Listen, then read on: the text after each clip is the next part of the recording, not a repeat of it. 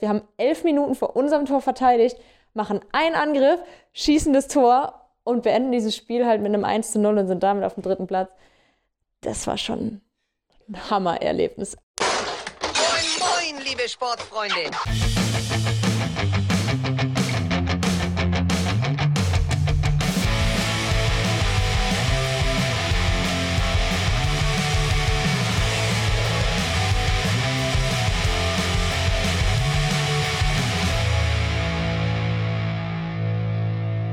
Und damit herzlich willkommen zu unserer allerersten Folge Ohrenmus. Mein Name ist Paul Haas und mit mir heute moderiert äh, Hanna Wolf. Hallo Hanna. Hallo Paul. In diesem Podcast stellen wir jeden Monat eine neue Randsportart vor oder wie von uns gesagt, eine unpopuläre Sportart. Und um welche Sportart kümmern wir uns denn heute? Heute geht es um Unterwasserhockey. Und bevor wir damit loslegen, machen wir erstmal den Monatsradar für März. Take it away, Hanna. Im März stehen ganz schön viele Turniere an. Wir haben für euch die Highlights rausgesucht. Am 14. März ist da ein Turnier im Einrad-Hockey, das findet in Mörfelden statt. Und der erste Platz bekommt 1088 Meisterschaftspunkte. Weiter geht's mit Roundnet. Im Roundnet stehen gleich zwei Events an. Zum einen findet der Women's Roundnet Masters in Frankfurt statt. Das ist das erste reine Frauenturnier im Roundnet in Deutschland. Und der Snow Cup in Les Deux Alpes. Ah, le fromage. Das ist das erste Roundnet-Turnier, was im Schnee stattfindet. Und wo kann man Updates zu diesen Events finden? Die findet ihr natürlich einerseits auf unserer Website www.musmagazin.de, aber auch auf Facebook. Jede Woche bekommt ihr von uns auch einen Wochenrückblick, wo ihr die wichtigsten Ergebnisse im Sport erfahrt. Und bevor wir jetzt ganz tief reintauchen in das Thema Unterwasserhockey, hier erstmal Daniel mit den Fake Moves des Monats. You are fake news. Go ahead. Ja, hallo. Ich werde euch drei Fake Moves vorstellen. Ihr könnt dann einfach ein bisschen knobeln, welches wohl das Richtige und welches das Falsche ist. Wir sagen euch nicht, wie viele Wahrheiten und wie viele Lügen da drin sind, ganz nach Donald Trump. Und ich lege einfach mal los. Erste Behauptung. Beim Unterwasserhockey gibt es keine Schiedsrichter, weil man deren Pfeifen unter Wasser sowieso nicht hören würde. Zweite Behauptung. Unterwasserhockey wird wie Eishockey gespielt, nur in 20 cm tiefem Wasser. Dritte und letzte Behauptung. Der Erfinder der Sportart wollte Unterwasserhockey erst Oktopus nennen. Welches dieser ganzen Sachen jetzt wahr sind und welche falsch sind, das erfahrt ihr später. Jetzt geht es erstmal weiter mit fünf Fragen zu dieser wunderbaren Sportart, die man gefragt haben muss. Was sind die wichtigsten Regeln? Den Puck darf man nur mit dem Schläger schieben, mit nichts anderem. Und also eigentlich ist es auch Non-Contact-Sportart. Also man darf jetzt auch niemanden greifen wie im Unterwasser-Rugby. Mhm. Aber natürlich schwimmt man mal nah beisammen oder kriegt bei einer Drehung eine Flosse ab. Ansonsten sind die wichtigsten Regeln Tore machen, indem man diesen Puck in diese Rinne schiebt, die wir haben. Der Rest ergibt sich so, wie man muss halt manchmal atmen. Welche Voraussetzungen braucht man? Ich würde sagen, wenn man Wasser mag und Teamsport, dann passt. Man muss eine Begeisterung und eine Neugier mitbringen und der Rest ergibt sich. Was sind die meistgehörten Fragen oder Klischees bei Berichterstattungen? Wie lange kannst du die Luft anhalten? Sie spielen ja unter Wasserhockey. So richtig im Wasser, ja? Also nicht, nicht nur so eine Pfütze, sondern richtig unter Wasser. Ja, Unterwasserhockey. Was macht diesen Sport so besonders?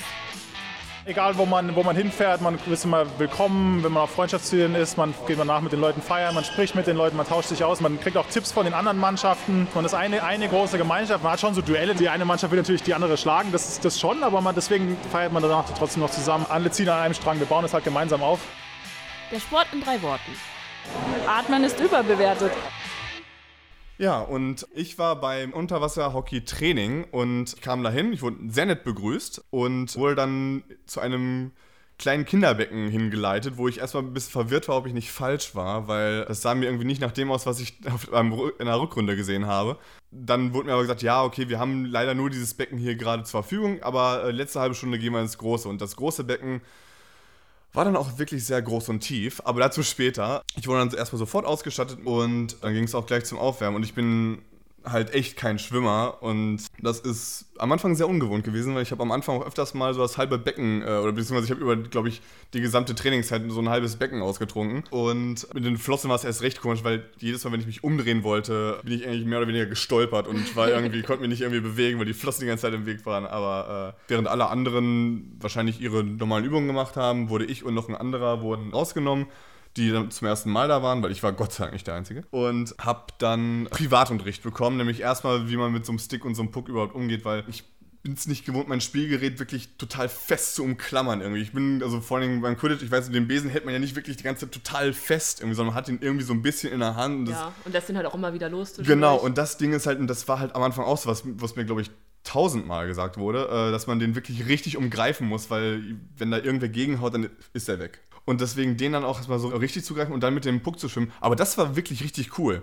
Und witzigerweise, wenn ich dann getaucht bin und den Puck äh, am Boden entlang äh, geleitet habe, dann habe ich auch so eine Bahn locker geschafft unterhalb. Also ich weiß nicht, also ohne Puck fand ich, ging es schwerer als mit Puck. Wenn man dann wirklich was zu tun hat und man hat ein Spielgerät oder halt einen Puck oder einen Ball oder was auch immer und man kann damit passen und dann macht das auch einmal richtig Spaß, auch unter Wasser zu sein. Was mich dann aber sehr enttäuscht hat, weil ich mir das auch vorher nicht angeguckt habe, war das Flicken, also das Schießen des Pucks. Okay.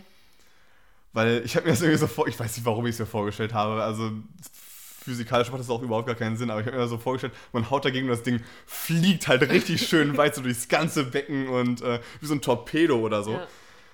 Ja, also bei mir war es, glaube ich, ein paar Zentimeter, wenn ich mal Glück hatte. Und da habe ich auch später so ein Video gesehen, wo das, glaube ich, einer gemacht hat, der das relativ lange schon macht. Und das waren vielleicht, keine Ahnung, sagen wir mal zwei Meter. Und das sah schon ziemlich. Und, das, und selbst da ist er so ein bisschen, ist der Puck so ein bisschen geschlackert. Ist der Unterschied, ob man in, also zwischen Passen und Flicken, wie weit er kommt? Oder ist Passen schwieriger, leichter? Ich, kommt man weiter? Also, nee, das Ding ist, also das ist, glaube ich, mehr oder weniger das, das äh, also kommt natürlich dran, drauf an, wie weit jetzt dein Mitspieler weg ist. Also, aber dieses, dieses Flicken, dieses, um es weit zu machen, das ist, glaube ich, schon ein bisschen anders, als wenn man jetzt irgendwie normal von links nach rechts irgendwie auf den Grund passt. Da ist es zumindest das, was ich mit meinem äh, anderen Anfänger gemacht habe. Okay. da wir mehr oder weniger so, also wie, wie so ein, so ein Eishockey-Puck einfach über den Boden so ein bisschen. Dann war aber auch irgendwann Zeit, dass man ins große Becken ging. Und es waren auf jeden Fall mehr als diese, waren mehr als irgendwie zwei Meter oder so. Und äh, wenn du da erstmal runter gehst, da weißt du auch richtig wie viel Taktik dabei ist, weil du musst einschätzen, okay, ich habe so und so viel Luft, du musst sehr viel antizipieren, irgendwie, ob es sich jetzt lohnt, runterzugehen. Sonst bist du nur um Auf- und Abtauch, was aber später auch gesagt wurde, ist, was bei Stürmern oder bei den Forwards normal ist, weil die halt ständig, wie gesagt, antizipieren müssen, dass irgendwie der Puck in die Nähe kommt und so. Normalerweise spielt man 6 gegen 6. Und hier haben wir aber alle Spieler einfach benutzt und ich weiß nicht, ich war glaube ich 7 gegen 8 oder sowas, beziehungsweise 6 gegen 8 bei meiner Mannschaft. ich habe mich mehr so am Seitenrand des Beckens aufgehalten öfters mal. Vor allem, weil mir ständig Wasser irgendwie, weil ich mich ständig verschluckt habe. Auch weil ich vergessen, entweder ich habe vergessen beim Runtertauchen irgendwie mein Schnorchel reinzupacken oder ich war mir so aufgeregt, dass ich dann doch irgendwie eingeatmet habe kurz unter Wasser. Also ja, war, war, sehr, war sehr spannend. Wie lange hast du es denn geschafft, also tatsächlich am Spielgeschehen teilzunehmen und unter Wasser auf dem Boden zu sein? Ich habe keine Ahnung. Ich habe jegliches Gefühl für Zeit und Raum irgendwie total aus dem Fenster geschmissen. Aber äh, rate mal, wie oft ich äh, in der halben Stunde am Puck war. Dreimal. Sehr gut geraten. Es waren dreimal, ja. In 30 Minuten dreimal am Punkt, also dreimal den Punkt berührt. Nicht in der Nähe des Pucks, den Punkt berührt. Es war so okay. totales Overload an Informationen. So, was passiert hier gerade? Alle schwimmen irgendwie ineinander. Du hast keine Ahnung, was los ist und du siehst irgendwie, ah, okay, jetzt geht's in die Richtung, nee, doch nicht in die Richtung. Und dabei musst du auch noch irgendwie hinbekommen, wenn du noch nie in deinem Leben richtig getaucht bist, ja. erstmal überhaupt dich im Wasser zu bewegen. Und das war also sehr verwirrend, sehr entmutigend sehr aufregend. Und Toll, Paul, jetzt will hier niemand mehr unter Wasser nein, spielen. Nein, nein, sehr aufregend und ziemlich geil gleichzeitig, weil du warst irgendwie trotzdem warst irgendwie drin, obwohl ich, wie gesagt, meistens eher an der Seite war. Aber wenn man dann irgendwie mal am Puck war und überall sind irgendwie, du hast so eine Flosse im Gesicht und dann mal wieder nicht und dann ist auf einmal keiner mehr bei dir, weil alle schon wieder weitergeschwommen sind, du schwimmst hinterher. Das ist irgendwie, das hatte was Cooles, so, so chaotisch es auch irgendwie war. Also ich kann es wirklich nur jedem empfehlen, der irgendwie entweder Bock auf eine neue Sportart hat oder beim Schwimmen, um mir mal einen Spruch äh, zu leihen, nicht nur hat, nur Kacheln zu zählen. Denn äh, ich bin kein großer Fan vom Schwimmen und habe mich nie großartig im Wasser aufgehalten. Aber das hat wirklich richtig, richtig Spaß gemacht. Und da wir ja nicht nur hier sind, um unqualifiziert über eine Sportart zu reden und uns dann hinterher irgendwelche E-Mails durchlesen können zu äh, den Sachen, die wir alle falsch berichtet haben, machen wir diese Berichtigung jetzt live und fragen dann auch noch unseren netten Gast, Lena vom SC Berlin, dem frisch gekürten deutschen Unterwasserhockeymeister. Darf ich das so sagen? Ja, das kannst du so sagen. Und äh, wie fühlt es sich denn an, so als frisch gebackener deutscher Meister? Klopft man sich schon gern für auf die Schulter. Äh, die wievielte deutsche Meisterschaft war das jetzt? Ich glaube, es ist das vierte Jahr, dass wir den Ligaspielbetrieb in Deutschland haben. Aber ich bin zwar die Spielbetriebsbeauftragte, aber ich bin mir gerade unsicher. aber ja, müsste die, das vierte Jahr eigentlich sein. Habt ihr dann auch das vierte Jahr äh, gewonnen? Seid ihr viermal deutscher Meister oder Nee, nee, nee. erstes nee. Mal? Am Anfang war München ganz klar das stärkste Team. Und dann hat sich Heidelberg gegen München durchgesetzt. Die haben einen ziemlichen Aufwind gehabt und haben eine sehr starke Mannschaft stellen können. Und dieses Jahr ist das erste Mal, dass Berlin so einen starken Auftritt hatte. Genau, vor allem in der Hinrunde. Rückrunde haben wir ganz schön geschwächelt, aber der Puffer aus der Hinrunde hat gereicht, um die Rückrunde noch für uns zu entscheiden. So. Genau. Umso schöner. Ähm, wie kann ich mir den Ligabetrieb denn vorstellen? Also wie ist das aufgebaut? Genau, also wir sind, es gibt fünf große Vereine, die am Ligaspieltag teilnehmen.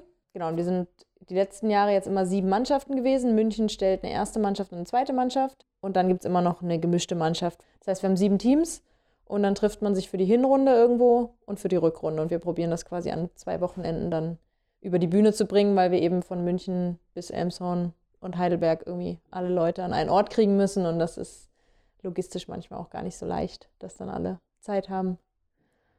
Ja, aber dafür bist du ja dann zuständig als äh, Liga-Spielbetriebsbeauftragte. Ja, genau. Also ich muss koordinieren, dass irgendjemand quasi sagt, ja, hier, wir haben ein Schwimmbad und wir können das ausrichten. Und ich muss quasi koordinieren, dass die Ausschreibung raus ist, dass das alles so seine Richtigkeit hat und so weiter und so weiter. Ja, die grundlegenden Regeln haben wir ja eben bei den fünf Fragen schon so ein bisschen mitbekommen und bei meinem kleinen äh, ja, Exkurs. Ähm, aber bei jedem Sport gibt es ja auch Schiedsrichter, die darauf achten, dass diese Regeln eingehalten werden. Und wie machen diese auf die Regelverstöße aufmerksam? Nicht mit Trillerpfeifen, denn die würde man unter Wasser nicht hören. Nee, es sind immer zwei bis drei Schiedsrichter im Wasser, die auch ohne Tauchausrüstung, also auch nur Schnorchel und Taucherbrille anhaben. Und die haben, die sind ausgestattet mit den roten Kappen, die du als Anfänger anhaben durftest. und mit, Ich war Schiri, hast du gehört? Ja, du wolltest das sagen. ja, du wusstest nur nicht, wie du es kommunizierst. genau. Ähm, dann gibt es so Leibchen und einen knallorangen oder gelben Handschuh. Und dann gibt es einen anderen Schiri außerhalb des Wassers und der betätigt quasi das Signal. Also das ist entweder eine Stange, die ins Wasser hält, gegen die man haut, sodass man es eben außerhalb des Wassers und im Wasser hört, oder so ein Buzzer, also so eine, so eine Unterwasserhupe. Und äh, wie ist es so mit äh, Strafstößen? Gibt es sowas wie 11 Meter, 7 Meter oder sowas?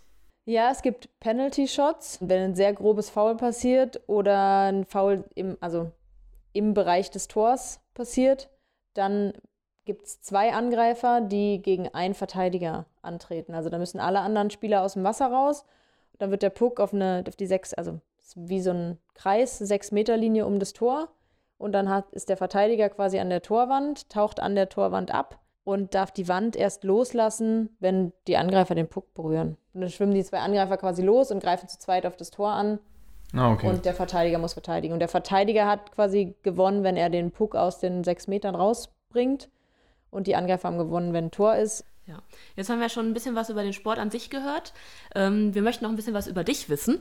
Wir haben ja schon gesagt, äh, du hast beim, beim ST Berlin spielst du, aber das war nicht deine erste Station, oder? Nee, genau. Ich habe äh, den Sport in Heidelberg kennengelernt. Bei Sabina, die, by the way, die äh, Kapitänin der deutschen Damen-Nationalmannschaft ist vom Unterwasserhockey. Und ich war in Heidelberg und saß in einem Büro mit ihr. Und sie hatte den Sport gerade in England kennengelernt und wollte einen Verein aufbauen in Heidelberg und hat mich täglich genervt. Und ich mochte sie zwar sehr gerne, aber ich fand es sehr anstrengend, dass sie mich immer mit ihrem Freaksport nervt.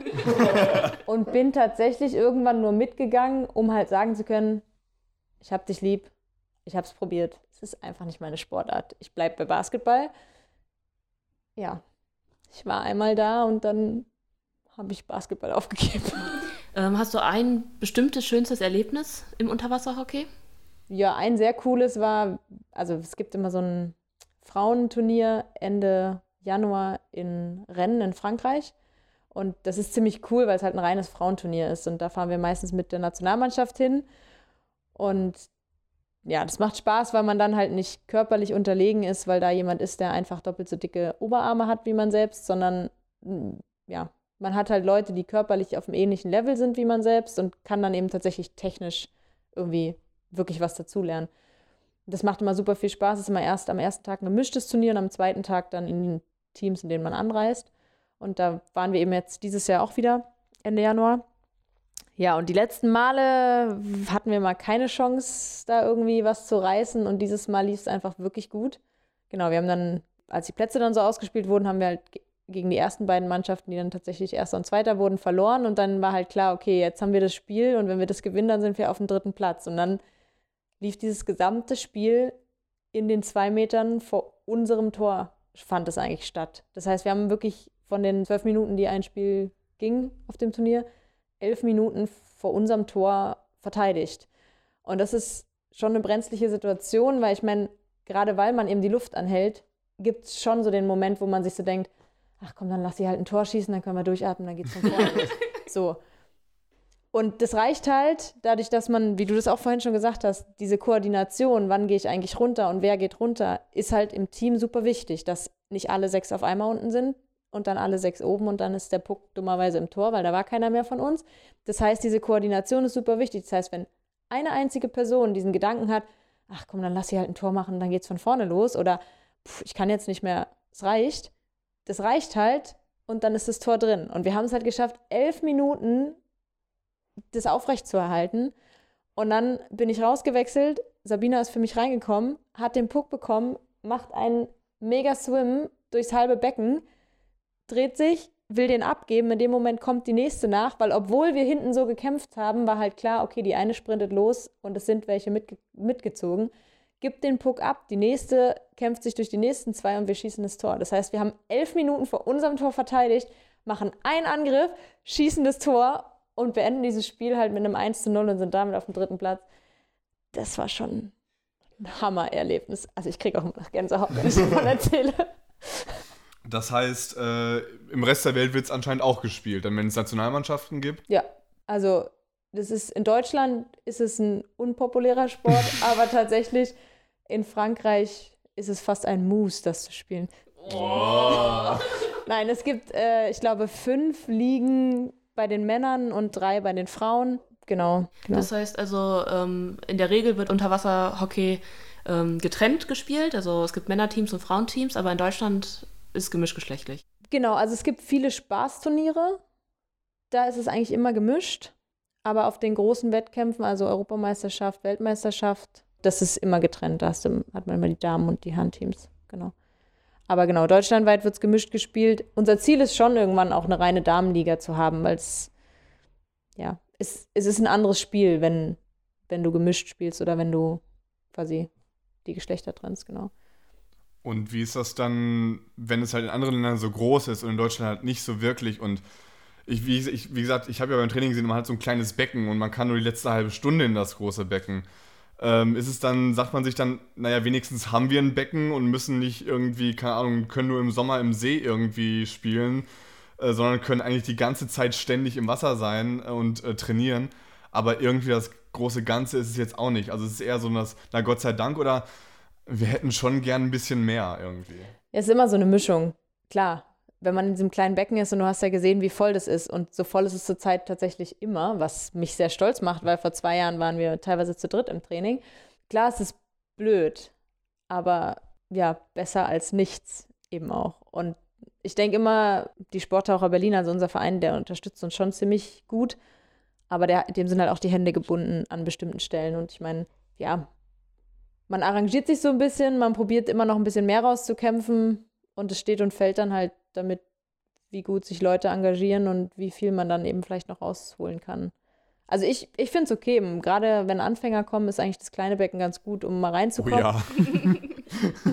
genau. Und das ist im Moment so ein bisschen bei uns die Herausforderung, dass wir ein paar sehr gute haben, ein paar Anfänger und alles dazwischen. Wir haben Leute, die noch zur Schule gehen, wir haben andere Leute, die fast in Rente gehen.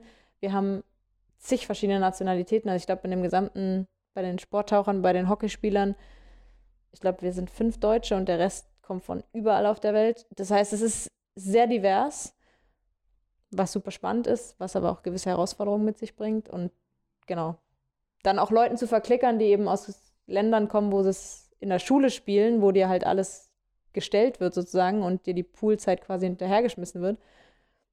Den zu verklickern, dass es toll ist, dass wir immerhin den kleinen Pool haben, ist, glaube ich, die größte Herausforderung an der Poolsituation. Ja, ich hoffe, dass wir bald mal wieder irgendwas oder bald vielleicht noch mehr kriegen können. Aber im Moment müssen wir uns halt damit irgendwie arrangieren. Jetzt haben wir es ja schon so ein bisschen angesprochen. Ähm, was würdest du denn wünschen, wie sich Unterwasserhockey in Deutschland weiterentwickelt? Also im Moment sind wir sieben Teams bei der Liga. Nächstes Jahr eventuell acht Teams. Das ist auf jeden Fall schon mal die richtige Richtung. Bringt natürlich auch neue Herausforderungen mit sich. Das heißt, wir können das dann wahrscheinlich nicht mehr in einer Hinrunde und Rückrunde machen, weil einfach acht Teams, jeder gegen jeden an einem Tag, da muss man eigentlich um 6 Uhr morgens anfangen und bis 11 Uhr abends spielen. Das ist ein bisschen viel. Aber das bewegt sich in die richtige Richtung. Da kommen neue Herausforderungen. Da freuen wir uns eigentlich drauf, dass wir da langsam wachsen. Genau, pooltechnisch könnte sich auch noch was bewegen. Also in den Niederlanden gibt es manchmal Pools, wo die Markierungen, also die, der Mittelpunkt und auch die 6-Meter-Linie markiert ist und so.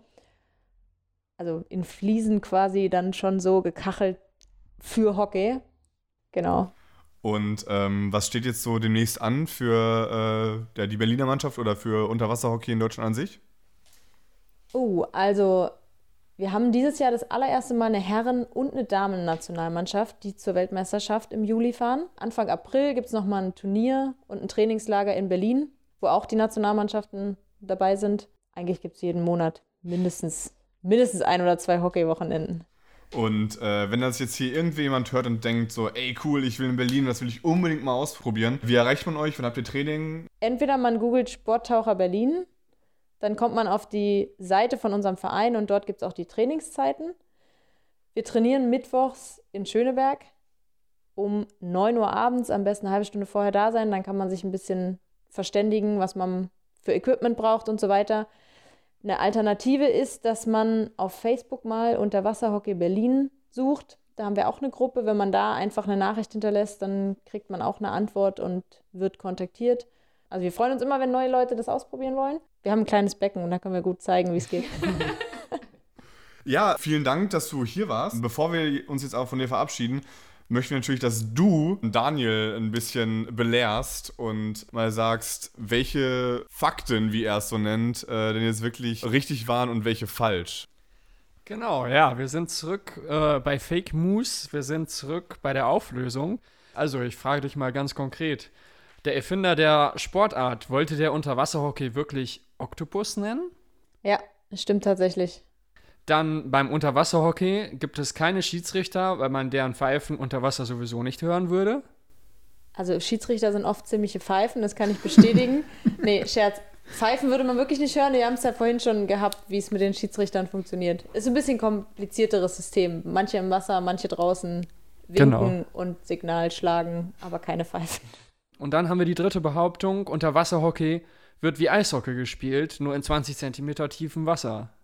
Ja, und wir haben Flossen an, damit man nicht so gut laufen kann. nee, das stimmt natürlich nicht. Wir sind komplett unter Wasser, sonst würde ja auch der Schnorchel und die Taucherbrille wenig Sinn machen. Alles klar, wir hatten also zwei Fake Moves hier drin, eine wirkliche Wahrheit. Ich denke, das ist eine gute Quote.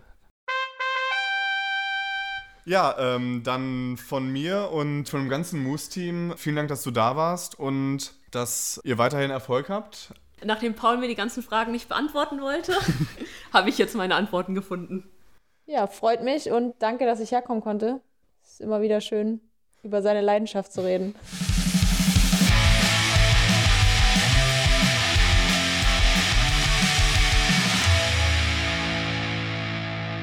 Diese Folge Ohrenmus wurde moderiert von Hanna Wolf, Daniel Knoke und Paul Haas. Zu Gast war Lena Kuske von der Berliner Unterwasserhockeymannschaft des ST Berlin. Das Moose-Team besteht aus Max Martens, Hanna Wolf, Daniel Knoke und Paul Haas. Die Website wurde designt von Max Martens und die Musik wurde zur Verfügung gestellt von Eddie. Der Podcast wurde aufgenommen in Daniels Männerhöhle und wurde produziert und geschnitten von Paul Haas. Weitere Informationen über uns findet ihr im Web auf moosmagazin.de, bei Instagram unter @moosmagazin und bei Facebook unter moosmagazin. Unterstützen könnt ihr uns in unserem unpopulären Bestreben auf patreon.com/moosmagazin. Bis zur nächsten Folge. Euer Magazin des unpopulären Sports.